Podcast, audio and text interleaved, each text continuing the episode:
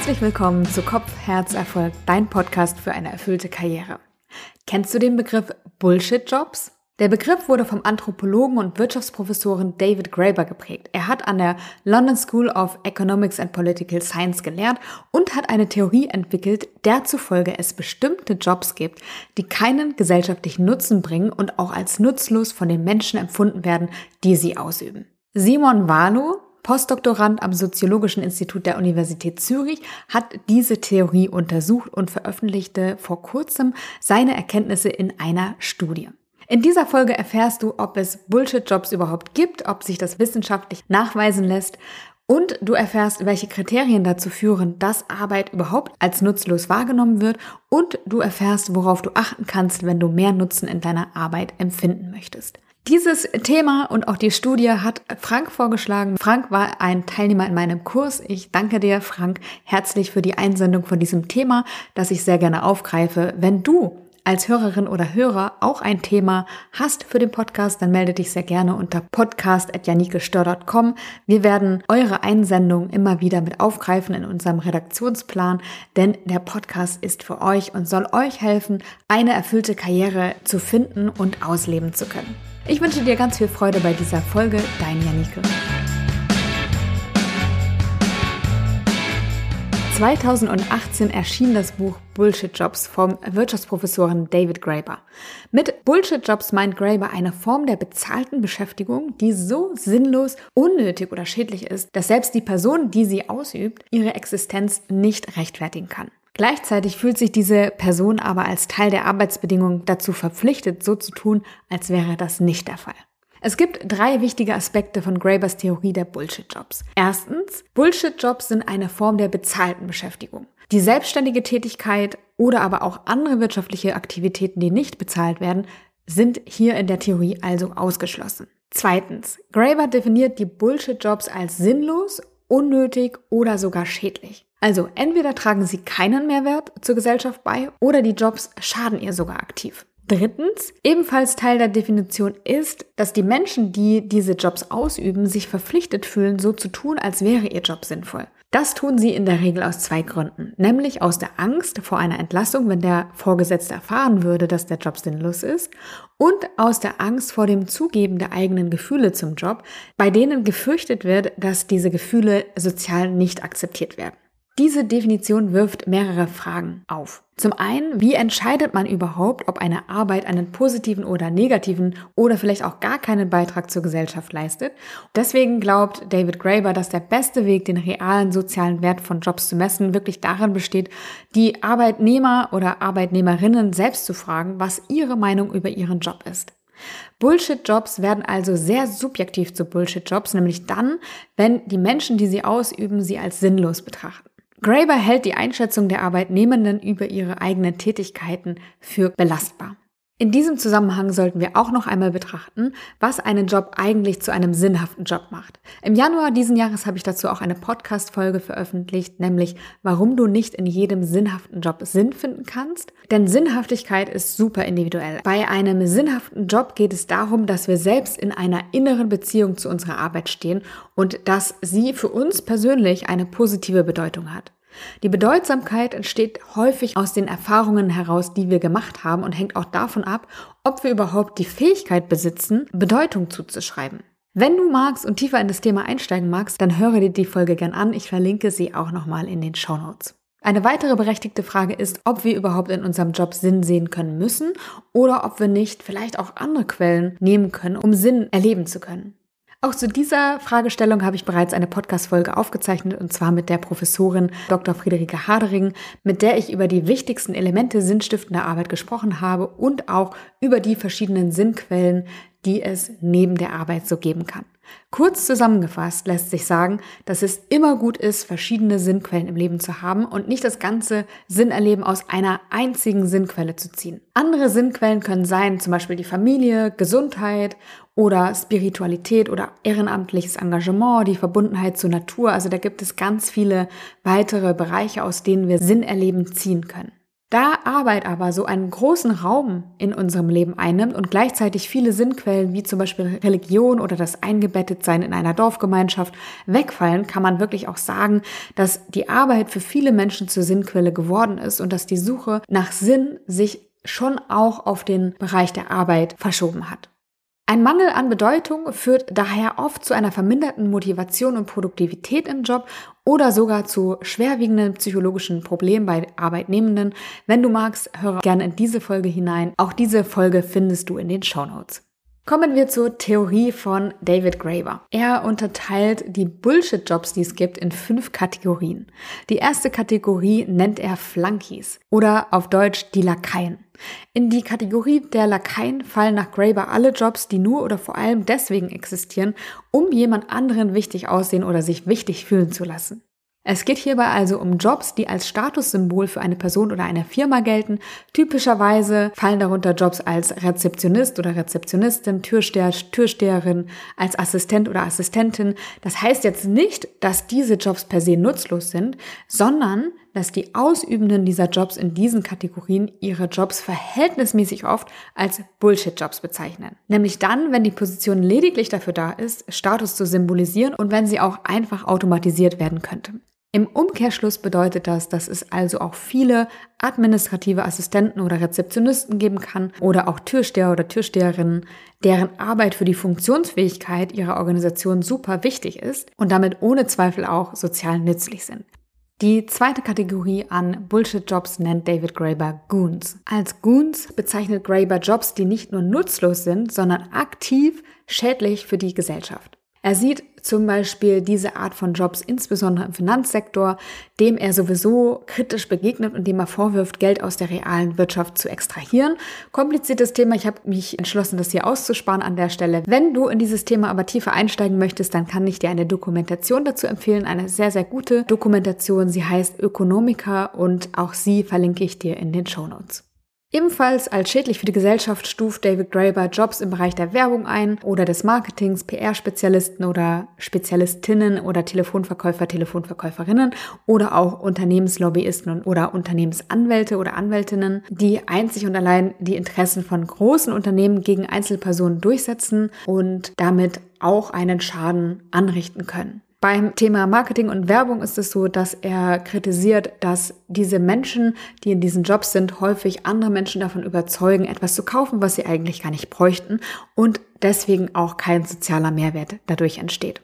Auch hier ist wichtig, nicht jeder Job in diesem Bereich ist automatisch ein Bullshit-Job und sozial schädlich. Es braucht hier wirklich einen genaueren Blick und vor allem auch die Einschätzung der ausübenden Person selbst. In der dritten Kategorie, nämlich die der Taskmasters, sind hauptsächlich Manager oder Managerinnen zu finden. Es gibt zwei Gründe, warum Graeber den Beruf als Manager als sozial nutzlos betrachtet. Einerseits gibt es Manager oder Managerinnen, die schlichtweg nicht da sein müssten. Sie können die Arbeit an ihre Mitarbeitenden delegieren und diese auch überwachen, aber im Wesentlichen würde sich nichts verändern, wenn sie nicht mehr da wären. Andererseits gibt es aber auch noch Manager oder Managerinnen, die nicht nur unnötig sind, sondern die aktiv noch dazu beitragen, dass noch mehr sozial nicht relevante Arbeit generiert wird. Beispielsweise solche, die sich darum kümmern, dass noch mehr Berufe entstehen in den schon bis jetzt genannten Kategorien. In der dritten Kategorie sind die Duct Tapers. Das sind Menschen, die einen besonders frustrierenden Job haben. Wenn du mich fragst, das sind nämlich Menschen, die Probleme lösen sollen oder Fehler beheben sollen, die die Organisation eigentlich gar nicht beheben möchte. Also, wenn man ernsthaft beispielsweise ein Problem beheben möchte, muss man vielleicht einen Prozess ändern oder Dinge einführen, die dazu führen, dass diese Probleme gar nicht mehr entstehen. Wenn dieses Bestreben gar nicht da ist und man lässt jemanden immer wieder manuell hinter einem Problem herräumen, das entsteht, dann sind das nach Graeber sogenannte Duct Tapers. Das sind auch Menschen, die vielleicht Inkompetenzen von ihnen höher gestellten Personen wieder ausgleichen müssen oder aber vielleicht sich darum kümmern müssen, wenn zwei Firmen fusioniert sind, die gar nicht fusionieren wollten, da hinterher zu räumen und aufzuräumen. Also für mich auch ein super frustrierender Bereich. Dann haben wir noch die Box-Tickers. Das sind eigentlich nur Positionen, die geschaffen werden, um wie eine ernstzunehmende Firma auszusehen. Als Beispiel nennt Graeber Inhouse-Magazinjournalisten oder aber auch den Corporate Compliance Officer. Natürlich immer nur dann, wenn es rechtlich nicht erforderlich ist, diese Position wirklich zu haben, sondern wenn es nur darum geht, den Schein zu erwecken, eine ernstzunehmende Firma zu sein. Simon Marlow hat in seiner Studie überprüft, ob die gefühlte Nutzlosigkeit eines Jobs tatsächlich an den genannten Jobs selbst liegt oder vielleicht auch auf andere Faktoren zurückzuführen ist. Dazu hat er auf die Daten der American Working Conditions Survey zurückgegriffen. Insgesamt kamen sie zu einem Ergebnis, dass mehr als 19 Prozent aller Befragten in der AWCS Stichprobe ihre Jobs als sozial nutzlos empfinden. Simon Walu konnte statistisch nachweisen, dass in bestimmten Berufen, wie beispielsweise den Vertriebsberufen, die Wahrscheinlichkeit tatsächlich höher ist, wie Graeber das erwähnt hatte, den eigenen Job als nutzlos nutzlos zu empfinden. Das gleiche gilt übrigens für den Bereich Business und Finanzen. Valo fand auch noch heraus, dass es bestimmte Bedingungen gibt, wie zum Beispiel fehlendes Teamwork oder Routineaufgaben oder schlechtes Management, die die Wahrscheinlichkeit nochmal steigern, die eigene Arbeit als sinnlos zu empfinden. Ganz spannend finde ich, sind die Gründe, die Valo herausgefunden hat, wann ein Job als sozial nutzlos empfunden wird. Da wird zum einen die Entfremdung genannt, Nämlich, ich glaube, das kennen wir alle, dass die Arbeitsteilung immer mehr vorangeschritten ist und wir immer spezialisiertere Aufgaben ausführen. Und ganz häufig mündet das in Routineaufgaben, die repetitiv sind und wenig Raum lassen für Kreativität oder Autonomie und auch Selbstverwirklichung verhindern.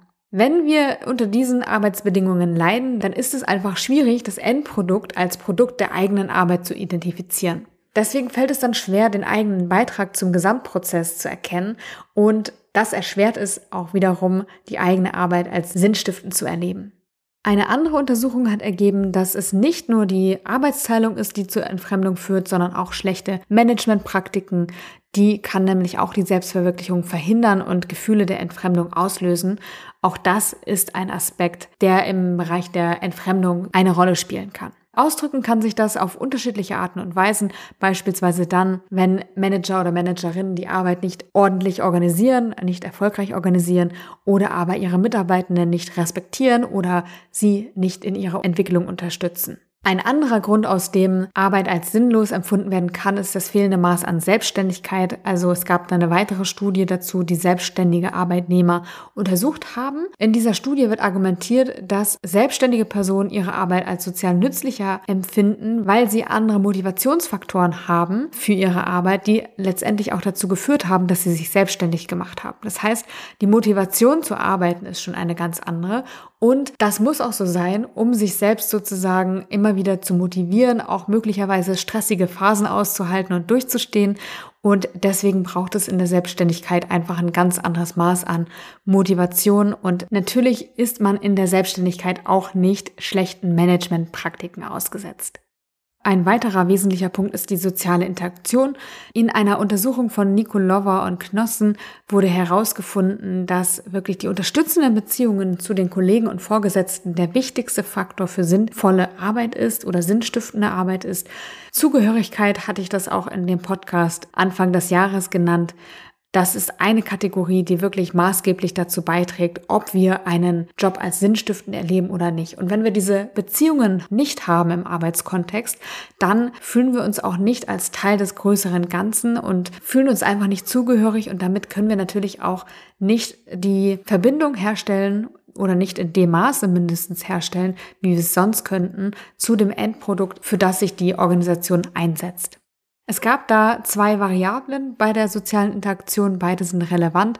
Einerseits wurde untersucht, wie wirklich der Kontakt mit den Kollegen oder Kolleginnen eingeschätzt wird und wie wichtig der ist. Also ob jemand in einer Gruppe oder einem Team arbeitet, das gemeinsame Aufgaben hat und die Arbeit gemeinsam einplant oder aber ob sie Kontakt haben mit Nicht-Kolleginnen und Nicht-Kolleginnen, also indem da die Häufigkeit zum Beispiel erfragt wurde, mit der die Befragten direkt mit den Kunden zu tun haben oder Kundinnen und auch mit Dienstleistungsempfängern oder Empfängerinnen umgehen. Beides ist relevant, beides ist, wenn es fehlt, wirklich nachteilig auch für die Sinnhaftigkeit, die in einem Job erlebt wird. Last but not least wurde noch ein Punkt gefunden, den ich sehr interessant finde, nämlich, dass die empfundene Sinnhaftigkeit in der Regel bei Menschen höher ist, wenn sie im Non-Profit-Bereich arbeiten, als wenn sie im privaten Sektor arbeiten würden. Also allein die Tätigkeit für eine Organisation, die nicht in der Privatwirtschaft ist, sondern im sozialen Bereich arbeitet, wird als stärker sinnhaft erlebt, als wenn jetzt jemand in einem klassischen Wirtschaftsunternehmen arbeitet. Also auch das ist ein Faktor, der dazu führt, den eigenen Job als sinnstiftend oder nicht sinnstiftend zu erleben. Wobei ich tatsächlich aber auch genügend Menschen kenne, die auch im Non-Profit-Bereich die Sinnhaftigkeit nicht erleben, weil der eigene Bezug zu dieser Tätigkeit oder zu dem Ziel der Organisation fehlt. Also auch da ist wieder die Bedeutsamkeit ein wichtiger Aspekt. Mit seiner Studie hat Simon Warlow also untersucht, was wirklich dran ist an den Bullshit-Jobs. Sind die Jobs, die David Graeber genannt hat, wirklich per se sozial nutzlose Jobs oder gibt es andere Faktoren, die hierauf Einfluss nehmen?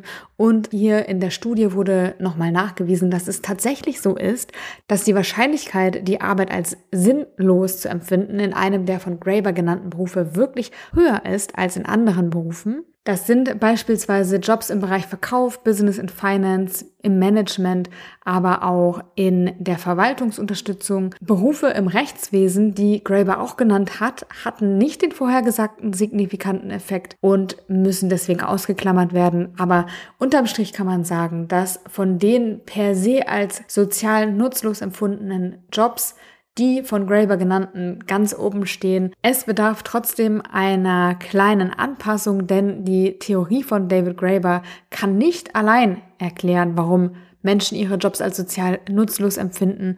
Deshalb empfiehlt der Autor der Studie eine kleine Modifikation, denn Graeber behauptet ja, dass die Menschen in der Regel richtig damit liegen, wenn sie einen Job als nützlich oder unnütz beurteilen.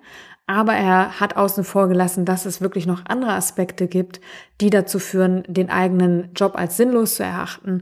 Und deswegen kann es mitunter so sein, dass wir einen per se sinnvollen Job als sinnlos empfinden, weil wir beispielsweise ungünstige Arbeitsbedingungen haben oder ein schlechtes Management oder keinen Kontakt zu unseren Teamkollegen oder Kolleginnen. Mich würde interessieren, wie ist es bei dir?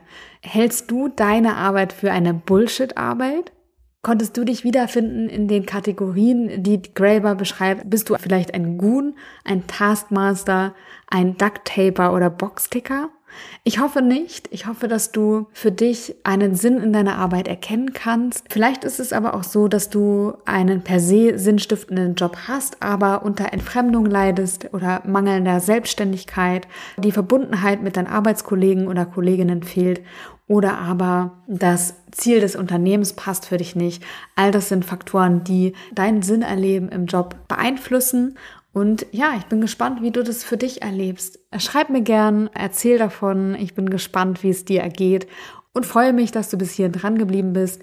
Wenn du Lust hast und dir der Podcast gefallen hat, dann freue ich mich auch auf deine 5-Sterne-Bewertung auf der Plattform, auf der du diesen Podcast hörst und freue mich, dich in der kommenden Woche an gleicher Stelle wiederzuhören. Eine ganz wunderbare Woche wünscht dir deine Janike.